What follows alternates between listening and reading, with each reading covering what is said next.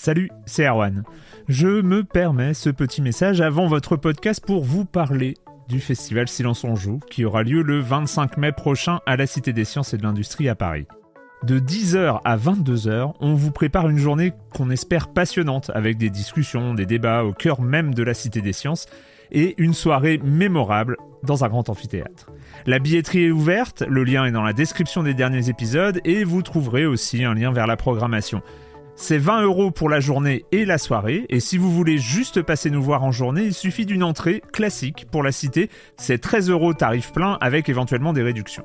C'est la première fois qu'on organise un truc pareil et on espère vraiment que vous répondrez présente et présent.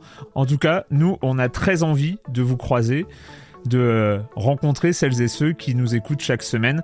Rendez-vous donc le 25 mai et je vous laisse avec votre épisode de Silence en joue ou de la bande-annonce ou de Gâchette gauche ou de Dans la boucle. Enfin bref, bonne écoute. Hiring for your small business? If you're not looking for professionals on LinkedIn, you're looking in the wrong place. That's like looking for your car keys in a fish tank. LinkedIn helps you hire professionals you can't find anywhere else, even those who aren't actively searching for a new job but might be open to the perfect role. In a given month, over 70% of LinkedIn users don't even visit other leading job sites. So start looking in the right place. With LinkedIn, you can hire professionals like a professional. Post your free job on linkedin.com slash people today.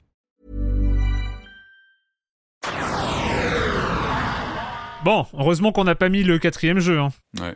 Heureusement. Bon, va falloir me rendre l'heure de jeu que j'ai fait hier par contre. On reprend les bonnes habitudes, il n'y en a pas eu depuis longtemps. Je sais que Marius, tu étais hyper impatient de, de parler de, des, questions, euh, des questions de bande-annonce. Hein? Tu as... Oh là, il y en a Il y en a Il y en a Bah oui, oui. Hein Il y a une liste de questions Bien sûr. Bah il y a une liste de questions, évidemment. Dans le Ah, programme. moi, Je sais pas, moi, la dernière fois que j'ai regardé, il y avait rien du tout. Donc, euh, Ah bah t'as- il fallait regarder depuis la rentrée quand même, euh, hein bah, moi, je travaille. Il n'est pas allé voir le document partagé. Oh là là, mais il y en a plein. bah, mais oui, questions. Mais oui, attends, il y en a qui bossent, hein, c'est, faut pas croire. Ouais, attends, je te l'ai fait tout en direct, comme ça, ça sera Non. fait pour les émissions Ah d'après. bah non, faut pas spoiler non plus. Euh, donc la question cette semaine, c'est selon vous, quel est le meilleur jeu en coop? Parce que euh, il y a eu des fails dans Silence en joue sur les jeux en coop, mais mais il y a des bons jeux en coop. Patrick, quel est ton meilleur jeu en coop? Ah, moi, le... ah, je vais revenir vraiment aux sources, je vais revenir au tout début. moi, je vais citer Gauntlet.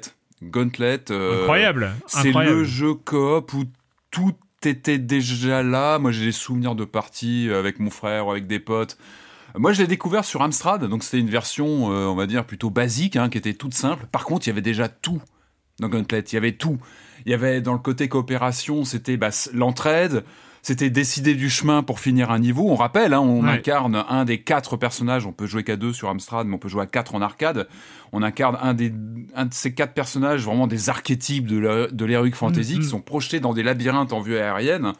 Et euh, bah voilà, il faut, faut gérer ses clés, son énergie, euh, les vagues d'ennemis qui sont générées par des générateurs de monstres. Et il y a tout, il y a le frisson de de la découverte d'un nouveau niveau. Il y a le stress d'ouvrir une porte ou pas, le, stress de découvrir une clé s'il nous manque un passage. Euh, le, ces moments où on se dit est-ce qu'on continue à avancer ou on reste un peu en réserve et on, on- voilà on va on va lutter un petit peu comme ça face à ces vagues d'ennemis. Des... En fait, il y avait déjà, déjà quasiment des systèmes de hordes d'ennemis Ouais. qui arrivaient dans. Il y a tout dans Gauntlet, il y a tout. Pour moi, c'est le jeu. En plus que, que j'ai continué à, à pratiquer. Donc après la version Amstrad, je l'ai dé- je l'ai redécouvert en arcade ou en- dans des versions comme ça plus évoluées où j'ai découvert bah, l'ambiance de la borne d'arcade avec cette voix digitalisée du narrateur qui commente en plus la partie. A une ambiance d'enfer. Euh, la borne d'arcade, c'était un monstre, hein, je crois, avec les quatre Ouais, manettes. euh, mais- et moi j'ai jamais osé, j'ai jamais osé mettre de l'argent. Je, me rappelle encore qu'elle était là dans euh, dans la fête foraine, dans le dans le stand Ah, de d'arcade de la fête foraine. monstre. Mais mais ouais, ouais. Mais encore une fois, pour moi, il y a toute la coopération est là. Ouais. C'est du jeu multijoueur en local où on se chambre, on discute, on, on peut s'embrouiller comme ça en direct autour d'une seule console. Et, euh, et voilà, on s'entraide. Il y a toutes les tensions d'une partie multijoueur où bah, des fois on n'est pas d'accord sur le chemin- chemin à prendre. Donc il faut aussi se, se mettre un peu d'accord, discuter lors de la partie. Donc pour moi, il y a tout. Euh, Gauntlet, c'est le jeu d'action euh, essentiel. Et moi, je vous recommande, il y a une excellente conférence GDC. euh, bah, elles sont toujours géniales, hein, les conférences GDC de, sur YouTube de Ed Log, euh, qui est le créateur de, de, de Gauntlet pour Atari de l'époque. Ça dure une heure, c'est fascinant. Il explique comment c'est né de, des parties de Donjons et Dragons de son fils, comment il a eu l'idée. Allez voir ça, c'est fabuleux. Donc voilà, pour moi, Gauntlet, c'est un jeu immortel auquel je jouerai peut-être toute ma vie parce qu'il y a toujours une partie de Gauntlet qu'on peut lancer comme ça rapidement. Et euh, voilà, il y a eu des suites, mais le voilà, Gauntlet, c'est essentiel. Corentin? Vous n'avez pas vécu si vous n'avez pas fait un jour dans votre vie. Et beaucoup de gens ne l'ont pas fait parce que c'est impossible à réunir à l'époque parce que c'était euh, trop de matos. C'était un bail de, c'était un bail, un délire de gosse de riche. hein. Et euh, il a fallu que je que je, je fasse jouer de mon réseau hein, pour pouvoir euh, dé- Eh, Le ça. suspense, tu dis. Final Fantasy, non Des Vous n'avez en- pas. Ah, t'es pas loin. T'es pas très Ah, loin. T'es pas sur- très loin. Sur GameCube, avec les Ouais, LGBA. ouais. Ah oui, oui, mais c'est pas ça. Mais t'es pas Ah, loin. le Zelda. Le Zelda. Le Eh Zelda. oui, bien sûr. Force World Adventures Force 2004. 4 GBA. Mais oui, Les c'est câbles, vrai. et les câbles. 4 Et les câbles. Et ouais. une GameCube, une télé. C'était trop bien. Mais trop, Ah, c'est trop bien. Donc c'est un Zelda, vous jouez à 4, donc il y a un énorme écran de télé, c'est c'est du A Link to the Past hein, dans le moteur, euh, profondément Mm. dans le moteur, ça, ça ressemble à du A Link to the Past, et en vrai c'est un peu plus que du A Link to the Past, il y a Ouais. de jolis effets notamment d'ondulation de la map euh, qui, qui arrivent, tout ça. Mais euh, quand par exemple l'un d'entre vous rentre dans une grotte, vous allez dans la GBA, comme ça vous dérangez pas les autres qui sont restés dans l'Overworld. C'est trop bien, c'est juste Mm. parfait, c'est excellent, c'est trop drôle parce qu'en plus c'est de la coop compétition. Parce que évidemment on doit aller au bout du machin, évidemment il y a des boss, évidemment il faut euh, sauver la princesse. Mais à la fin, il y a un classement, il y a des rubis, il y, a, euh, y, a, y a celui qui a, qui a été le meilleur quand même. Donc ça Oi chambre. oi oi oi oi oi J'ai- Je crois qu'une de mes premières nuits blanches ça a été sur euh, Force World Adventures. Ok. Mais vraiment, C'était un proto Wii U, cette- ce système en fait. Nintendo expérimentait plus ou moins le déport d'informations sur un écran euh, pour le joueur. Enfin, c'est- Bah, en tout cas, oui, oui, mais- mais bon, ils ont honnêtement jamais. Ils ont essayé de le refaire avec, Tri, avec euh, Triforce euh, Adventures sur 3DS, euh, mais c'était pas aussi bien, quoi. C'était pas aussi bien, ça marchait pas aussi bien. Euh, The Adventures, vraiment, c'est la, en fait, la manière dont ils ont euh, concocté euh, le level design pour que il y a des moments où les joueurs doivent décider de se séparer, par exemple, pour aller. Il y en a un. Et à un moment donné, moi, je, je sais qu'à un moment donné, je sais plus ce que j'avais fait, mais tout le monde me détestait et dit Toi, tu vas tout seul dans ton chemin. Et euh, les trois autres sont allés euh, dans un autre chemin. Devinez qui c'est qui avait le gros rubis? Bah c'était moi, tout seul. et les trois autres, ils, devaient se ba- ils se sont battus pour euh, un rubis vert tout nul. euh. enfin vraiment, non mais vraiment, vraiment. euh, je pense des que leçons non, de vie. je vais, je vais, je vais, je vais encore faire mon, mon, mon pirate, mais je pense qu'en émulation via Dolphin, ils ont dû trouver des solutions Ouais. pour le, le faire. Et si vraiment vous êtes débat, et si jamais vous vous appelez MO5, euh, vous pouvez peut-être recréer. Alors attention, alors là c'est le setup, le setup euh, rêvé, c'est 4 Game Boy Player, 4 Ah GameCube. Oh là 4 là. euh, et 4 euh, un, une cinquième GameCube, 5 télé. et alors là vraiment, vous jouez avec 5 télévisions, 5 GameCube, vraiment Eh, incroyable. Corentin, t'as une version. Moi, pour info, j'ai une version du jeu, un câble euh, et les consoles. hein. Donc, Alors, il y a peut-être euh, un truc à faire. hein. en fait, je suis allé chez ma mère, j'ai ramené du matos, dont ce Donkey Konga euh, pack 2, machin. Et j'ai ramené un câble, je crois que j'ai bien ramené un câble, faudrait que je regarde. Ça doit traîner quelque part. Peut-être qu'on devrait euh, s'organiser ça, oui.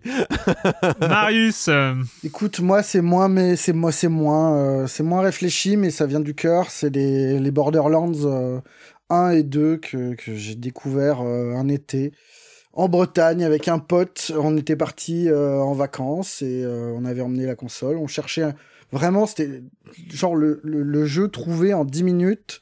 Vas-y, il y a quoi qui se fait en coop canapé euh, encore aujourd'hui? Et, euh, et ouais, c'est des souvenirs de ouais. de nuit, d'abord de, de petites sessions de 2-3 heures entre minuit et 2 heures du matin, et puis finalement de, de nuits interminables. euh. Mais vraiment, c'est le, c'est le truc débile de, euh, du FPS à deux euh, sur, une, euh, sur une petite télé pas géniale, mais t'es en vacances, t'as des bières, euh, t'as un FPS débile et c'est parti quoi. On n'a pas cité euh, It Takes Two quand même, bon, qui, euh, qui était euh, une ref du, du, du, jeu en coop.